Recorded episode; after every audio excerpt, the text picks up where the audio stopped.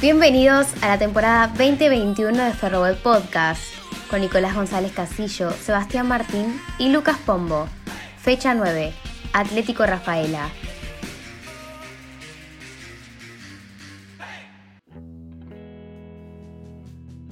Hola amigos, bienvenidos a esta fecha 9 de nuestro Ferroweb Podcast temporada 2021. Qué loco es el fútbol.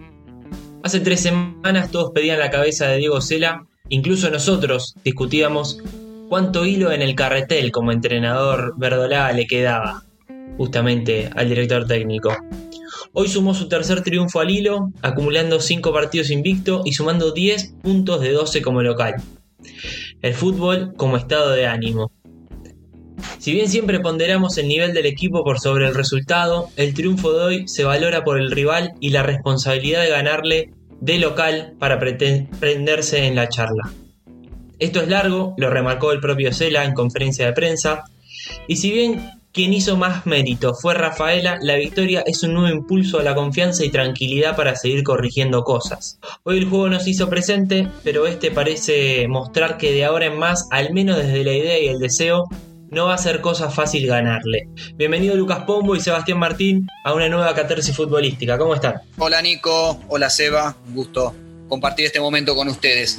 Coincido en la mayor parte de, este inicio, esta introducción que hiciste. Hoy se le presentó el partido, Osela tiene, tiene un plan muy, planteándolo así, eh, muy esquemáticamente, se compone de tres etapas, de conseguir la ventaja, en alguna eventualidad, porque en general intentan los primeros minutos, trata de hacerlo, pero bueno, hoy, el otro día la eventualidad fue un error de la defensa eh, mendocina, hoy la eventualidad fue un zapatazo de, Gallardo. A ver, son goles igual, valen lo mismo, eh, pero está esperando ese momento y con, él, con la concreción fundamental de ese primer paso, el segundo paso ya es compactarse un poquito, ordenarse, relegar la, la posesión y el tercer paso, la tercera etapa, es aprovechar los espacios y la contra. Hoy cumplió las dos primeras y no la tercera. Con lo cual eh, se plantea un partido donde vas a sufrir si no, si, no, si no una segunda opción. De todas formas, Ferro, para mí, aún no mereciendo ganar, no es el mismo Ferro que no ganaba y no merecía ganar en su momento o que ha ganado sin eh, merecerlo, como el caso de, Barracas. Creo que se empiezan a formar algunas sociedades, eh, alguna estructura de equipo que puede llegar a ser interesante. Y, lo decía Osela en la, eh, en la conferencia de prensa, un equipo que sabes que puede, a ver, sigue siendo prematuro capaz de decirlo, pero que empieza a saber sufrir. ¿Qué quiero decir con esto? Que sabe que se le van a venir y que trata de empezar a... y que no tiembla. En esa instancia no tiembla. Eso me resulta positivo si esta va a ser la idea que va a continuar durante todo el torneo. Y el otro punto a favor de... Eh, eh, eh, el otro punto positivo de todo esto es que ganamos los dos partidos sin Brian Fernández. Eso no me parece menor. Así que el saldo, a pesar de que lo futbolístico no fue tan bueno como la fecha pasada, es más que positivo. ¿Cómo andás, Nico? ¿Cómo andás, Lucas? Bueno, creo que una de las cosas que nosotros destacábamos o, decíamos que le faltaba al equipo, por lo menos hago mea culpa y lo digo, eh, yo lo, decía en los últimos podcasts, era que había una, no había convencimiento en los jugadores, en la idea, en el propio cuerpo técnico, en el equipo, en los partidos. Y yo creo que eso en las últimas fechas, hoy en su más su máximo esplendor, creo que sí vi un, convencimiento, eh, como que lo veo a un equipo más maduro, más serio, más sabiendo a qué quiere jugar. Como siempre decimos, los gustos dejémoslo para en un costado porque ya no sirve entrar en eso. Y creo que eso es algo para destacar, eh, decir que hay un equipo más maduro y como decía Lucas, como destacando lo que había dicho Cela en conferencia de prensa, de que es un equipo que está aprendiendo a sufrir. Me parece que habla un poco de la madurez, del equipo, de la estructura, de los jugadores. Puede llegar a ser quizás por los nombres que, se van encontrando de ese 11 que se va armando ya o afianzando en las últimas fechas. O quizás tal vez, y creo yo, mucho e, estos resultados a favor, estas ayudas, que, tuvimos, ayudas en el buen sentido, ¿no? El resultado a favor de, ganar, creo que también sirve como para que uno tenga esa confianza y encare la cosa de otra manera. Yo te rescato. Uy, perdón, Lucas, sí, sí. No, no, no, porque eh, quería valorar esto que dice Seba, porque creo que yo me enrosqué en muchísimas palabras y lo que quería decir era esto. Se percibe más convencimiento, más convicción en lo que se hace, aún no ejecutándose a la perfección. Ese es el, punto positivo de todo esto. Creo que le di muchas palabras y Seba eh, lo define muy bien en, este aspecto. Eso, eso quería remarcar de, su intervención, que, puso en dos palabras lo que yo quise decir en, en, 20. A ver, hay algo que, remarca Osela, que es eh, muy puntual, y es la levantada de ciertos niveles que hace que la idea de Osela pueda sostener a partir de eso. Eh, hoy otra vez Gabriel Díaz firmó un muy buen partido, me parece que es de los puntos más altos de Ferro, sobre todo en un equipo que sufrió defensivamente, o el investimiento rival.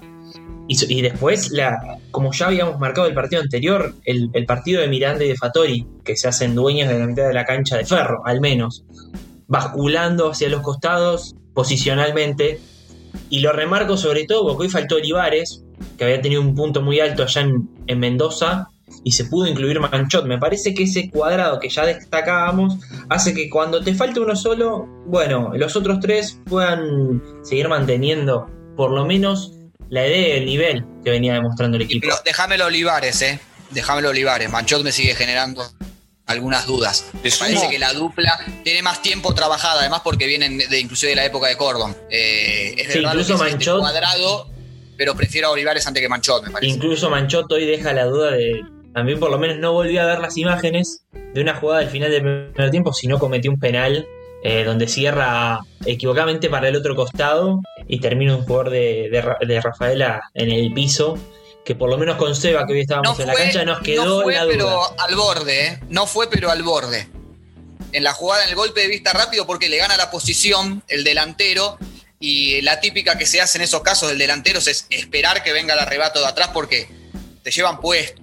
No me pareció igual, pero estuvo al borde de, hacer un penal torpe, no tanto por el penal en sí, sino por cómo le gana la posición, entonces como, como esa distracción en el arranque de la jugada más que en el desenlace de la jugada. Pero sí, creo que está siempre al borde de alguna macana y creo que Olivares eh, estaba, estaba, metiendo, estaba metiendo buenos rendimientos como, como para perder el puesto, ¿no? O sea, que cuando esté para jugar, creería que debería volver a ingresar. A los puntos altos que marcaba Nico, yo también hoy le sumo a Rivero, que realmente nosotros lo vimos con Nico en la cancha haciendo un laburo físico y sucio eh, muy, muy eh, útil para el equipo. Porque para mí figura, ¿eh?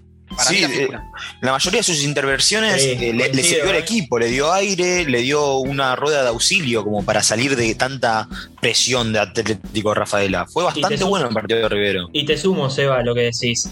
hoy reivindicó que no siempre el delantero necesita hacer goles para ser importante. Obvio que es su tarea principal, por eso juega delantero. Pero la tarea que hoy le tocó hacer en el segundo tiempo con el equipo que no supo sostener la pelota, por momento fue el único que pudo aguantar dos segundos la tenencia de balón para que salga un poco el resto de sus compañeros. Sobre todo a partir de la salida le tiraban ladrillazos, le tiraban ladrillazos y agarraba todo, lo frenaba y cuando no lo podía frenar, ha metido incluso bajársela a algún compañero. Yo creo que ahí, ahí hay una falla de Ocela. Cuando el partido se pone, cuando vos tenés la ventaja en el segundo tiempo, Rafaela se viene un poco más. Para mí, tardó demasiado en el cambio de Tolosa. Incluso creo que Tolosa termina saliendo más por un tema físico que por un tema táctico. Sí. Pero hay como una duplicación de, tareas donde a Rivero lo tenés que combinar con un jugador de otra característica. Tal vez un Molina, Lucas, como decíamos antes, una oportunidad de verlo a él saliendo un poco más. Puede ser, puede ser, o un rapidito. A ver, no sé cuál rapidito tenés hoy. Hoy pensé en Airala, pero Airala lo puso más en una línea de 5. Pero lo tenés que acompañar de otra forma. Eh, no era Tolosa, no era. Eh, sí en el arranque del partido, digo, pero para esa instancia el partido como se había dado, eh, desaprovechaste a Rivero, que con un control, con un control de los que te hace ahí arriba. Para Brian. con un rapidito te podía dejar mano a mano a, ni más ni menos para Brian era el partido para Brian en el segundo tiempo específicamente. Obviamente que, bueno, con, su baja era, imposible pensarlo, pero en ese contexto Brian hubiese explotado seguramente. Y Osela un poco lo destaca también esto de Brian, que Nico vos se lo planteabas en conferencia de prensa. Cuando tenga que volver Brian al equipo va a ser un lindo problema, porque se armó un 11, un esquema. Y, dentro de todo, en, este, en esta subida de niveles que hay en el equipo, Brian puede aportarle algo eh, mejor, porque si están todos bien, la jerarquía de Brian también va a crecer, supongo. Hoy valoró el doble 9, los dos tanques y entonces en ese contexto me parece que Brian hoy en este equipo te entra por Maidana, para mí. Porque el doble 9 lo, ratifica, aunque yo igual creo que en el dibujo está bien el doble 9 en la idea que quiere fomentar. Cuando se cambia el partido y tenés un desgaste y tenés más espacios, ahí también podríamos decir, o sea, faltó Brian, pero estaba Gallardo también y el segundo tiempo desapareció. Y yo digo, si Gallardo tiene velocidad, tiene pegada, y ahí me parece que se desequilibra su función en tanto tengo que defender y tengo que atacar, eh, tengo que generar, tengo que ser parte del contraataque. Me parece que Gallardo no se termina de definir en ese contexto. Pero, pero tenías alternativas para hacerlo y yo creo que Osela, porque mira, el cambio lo termina haciendo a los 22 minutos del segundo tiempo. Y ya unos 10 minutos largos, por lo menos, que se veía que, que Rafaela se iba a lanzar y que además Rivero estaba muy bien para cuando le tiraban un bochazo, controlar la pelota y generar alguna, alguna jugada mejor o generar una jugada, porque la verdad es que Ferro no generó muchas jugadas. Tuvo una de, grana, que ahí podría haber ligado el partido, pero no tuvo más que esa. Y bueno, ahora la duda pasará en si, no sé si para la próxima fecha, pero si llega a estar en condiciones Brian. Yo hablaba con, con Seba en cancha y justamente nos planteábamos por quién podría ingresar. Hablábamos de esto del ingreso por Maidana. ¿Sería algo factible? Yo al principio le dije, no sé, queda un poco desbalanceado el equipo. También después me quedé pensando en eso mismo que yo dije. Y la verdad es que Ferro prescinde mucho de los laterales en ataque. Souto y, Murillo no son jugadores que lleguen con, facilidad al fondo. O, Grana y Balbi, o Grana y, Aleo. Quiero decir, Ferro no usa los, a los laterales como un elemento positivo en ataque. Entonces ahí podés pensar en que tal vez Fernández puede ayer llegar a, entrar y hacer esa tarea que intentó hacer Maidana, sobre todo sobre el final de, del primer tiempo, más tirado hacia el medio y no tanto a la banda. Eh, sí, sí. Si vas, a, si vas a poner a Brian de mediocampista por afuera, el lateral no, no, no, no, puede tomar demasiados riesgos porque vas a regalar toda tu mitad de cancha. Para mí es una picardía y sobre todo es una picardía porque hoy cuando entró Grana, después de que Murillo tuvo algunas intervenciones eh, eh, no buenas, me entusiasma la llegada de Grana, lo que, lo que colabora en el ataque. Pero sí es verdad que con un Brian Fernández, aunque se pueden combinar bien ahí, lo que hay que trabajar también es los relevos. Es decir, bueno, se van los dos, Grana y Brian Fernández y te hace una combinación por derecha arriba y bueno, Miranda, Fattori, me imagino más un Miranda que un Fattori, tendrá que cubrir ese hueco. Pero sí es verdad que te queda muy desbalanceado, es un equipo partido, tenés cuatro delanteros, delanteros, delanteros, lo que sería Gallardo, Tolosa, Rivero y Brian y todo el resto del equipo partido, casi en el medio no, no tenés nada, un Fattori un poco intermedio, pero sí es verdad lo que es Nico que quedás desbalanceado. A mí la duda que me genera con esto de los laterales es si la idea de Osela es utilizarlos en ataque o si es por características que no, no, avanzan Souto y Murillo, porque justo decías ahí, Lucas, que cuando entró Granada eh, te entusiasmó la, el, cómo atacó, cómo subió. Y, y, yo no sé si es por característica más que por lo que le pide Osela. O quizás Osela le pide a uno algo y a otro otra cosa, por más de que jueguen en la misma posición. Yo creo que Grana, por características, puede ofrecer más que Murillo en ataque. Y quizás Osela le podría pedir, bueno, asociate, subí un poco, danos una salida por este costado. Ojo, eh, porque, perdón Lucas, porque las subidas de Grana, sobre todo, se dieron a partir de la línea de 5. Cuando hubo la línea de 4 no subió tanto Grana. Cierto, cierto y las subidas de grana fueron en el contexto de partido donde podías romper y tenías campo para correr. En un partido más cerrado, eh, no sé, y, además el aire que tiene Grana, porque Grana está entrando en el minuto. Eso ni hablar. Eso ni hablar. 30 del segundo tiempo. Lo cual a mí me. Esto es pregunta para Ocela, capaz, digo, ¿por qué la elección de Murillo en lugar de Grana, aunque es un poco antipática la, pregunta porque tenés que decir eh, por qué elegís a uno y no a otro, pero me da intriga eso, ¿por qué elige a pero Murillo? tienen características distintas. Bueno, yo creo que igual un poco con Nico lo hablábamos. Claramente está por encima de Murillo para mí, para, para jugar. ¿eh? Murillo está haciendo, a ver, si el partido hoy no me pareció bueno, pero cumplió en la mayoría de los partidos. No, no, no quiero tampoco desacreditarlo, pero ¿Por qué la elección de uno y no de otro? Se me ocurre también que dice, no, Grana, si te juega los últimos 20 minutos con aire, te, rompe, eh, es, el jugador que rompe en ataque y te puede generar algo más y sabemos que vuelve y que defiende. Ponele que puede. A mí me da la sensación a mí me da la sensación, esto es una opinión, ¿eh? no, no es información, de que Grana no está al 100% físicamente y es que por eso Murillo hoy en día está por arriba, entre comillas, de Grana en el 11. Pero me parece que la idea principal es Grana de titular, creo yo sobre todo teniendo en cuenta que vos hoy tenés los cinco cambios y te podés dar el gustito de dejarlo a Grana los últimos 20. Pero cuando vos tenés tres cambios, no vas a, hacer, a desperdiciar un cambio en, hacer un lateral derecho por un lateral derecho. Claro, sí, sí, sí. Eh, los cambios en ese caso, cuando no dispones de tantos, son cuestiones tácticas o físicas pero 4x4 no cambiás. Lo que cambiás es eh, jugadores que si, bueno, necesito modificar algo en ataque o necesito darle oxígeno a un lugar. Lo, eh, eh, es sabido en el fútbol que cuando, es más, el cambio del 4 del 3 se hace cuando tenés que sacrificar un defensor para, poner un delantero más y ahí murió el 3 o murió el 4. Con lo cual sí, el, cambio ese es posible hoy con, los, con, con esta oportunidad que te da de, de los cinco cambios. A mí con esto que remarcás vos, Nico, y lo venís diciendo desde podcasts anteriores, es la falta de la utilización en ataque de los laterales. Me parece que Grana puede ser mm, una muy buena opción, aunque eh, me gustaría, y esto es algo muy personal y algo que se está usando mucho en el fútbol, por la conducción que suelen tener los laterales en velocidad, me gustaría verlo a veces de interno. No te digo sacar a, Miranda o a Factory, pero a veces en, un esquema así medio de contraataque, en un juego directo, Grana te puede subir 50 metros la pelota por el centro, ¿sí? Y generar de un momento para otro un contraataque sin acudir al pelotazo. Esa cartita, no sé si la piensa Ocela, pero es algo que lo tengo en casos que veo en otros equipos. Eh, eh, casco en River, por poner un caso así muy cercano, pero en Europa se, se ve más. bueno, hoy, verlo.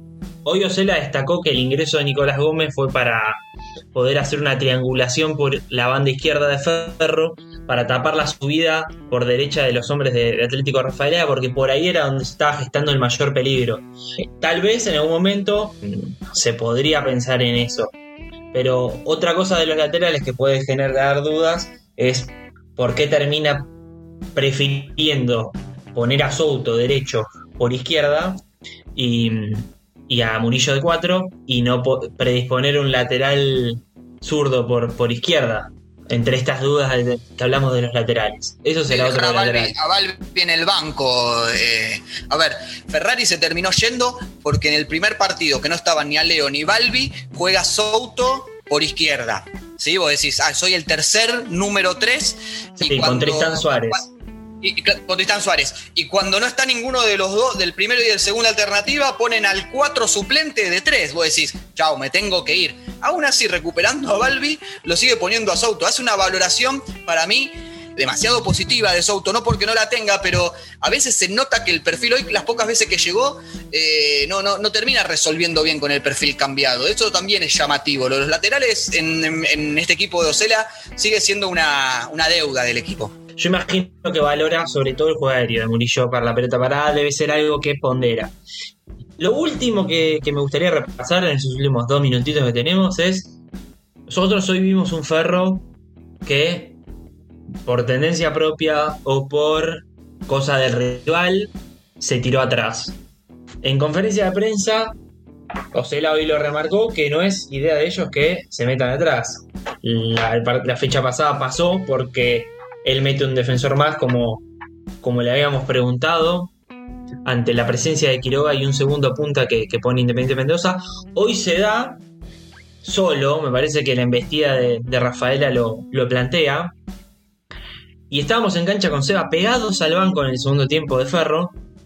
Y la salida del banco a gritar, salgan, por favor, salgan. O sea, mandaba el equipo, no era que él tenía pensado que el equipo se meta dentro del área, pero había algo que Ferro claramente no podía sostener la pelota y lo llevaba solo a estar en tres cuartos de cancha propia.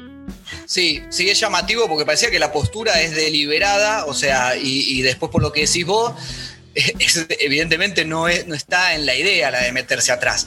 A ver, capaz el salgan son 10 metros como para tampoco que te lluevan centros, pero no veo que la, que, que la idea del equipo sea tener una posesión en tres cuartos de cancha rival y presionar cuando se pierde la pelota. Ahí hay una especie de contradicción. Es raro esto que decís, Nico. Es, así, pero es raro. También igual, a ver, eh, no es por ponernos en un lugar o en el otro, ¿no? Ni en ninguno de los dos bandos, pero hoy Ocela lo decía en conferencia y coincido. Eh, los rivales también juegan. Y Atlético Rafaela, la verdad es que jugó bastante bien el partido en todo eh, los 90 minutos, porque el primer tiempo, más allá de que Ferro estuvo por momentos mejor, Rafaela no fue un equipo totalmente inferior. Tuvo buenos, buenos minutos, buenos tramos y, también por el resultado en contra te iba a meter mucha gente arriba. Eh, es casi eh, natural lo, que sucedió. De hecho, Seba, nos fuimos diciendo que tal vez haya sido la victoria más inmerecida que tuvimos. Ni hablar. no es casual, así que. Como lo dice Timoteo, hoy tuvimos Ojete y doble ojete. Y sí, bueno, algo, alguna manito desde arriba tipo nos habrá, nos habrá mandado en esta semana especial que tuvimos. Llegamos al final, chicos. Como siempre, la alegría de, de un nuevo triunfo verdolaga. Ferro queda solamente a un punto del reducido, con Brown de Drogué por, por jugar. Así que se aprende, por lo menos en la ilusión. Esto es larguísimo, falta un montón. Pero siempre es bueno estar y sobre todo acumulando 5 partidos invictos. Nos reencontraremos la próxima semana en la fecha número 10. Chicos, gracias como siempre. ¿eh? Nos vemos la fecha que viene.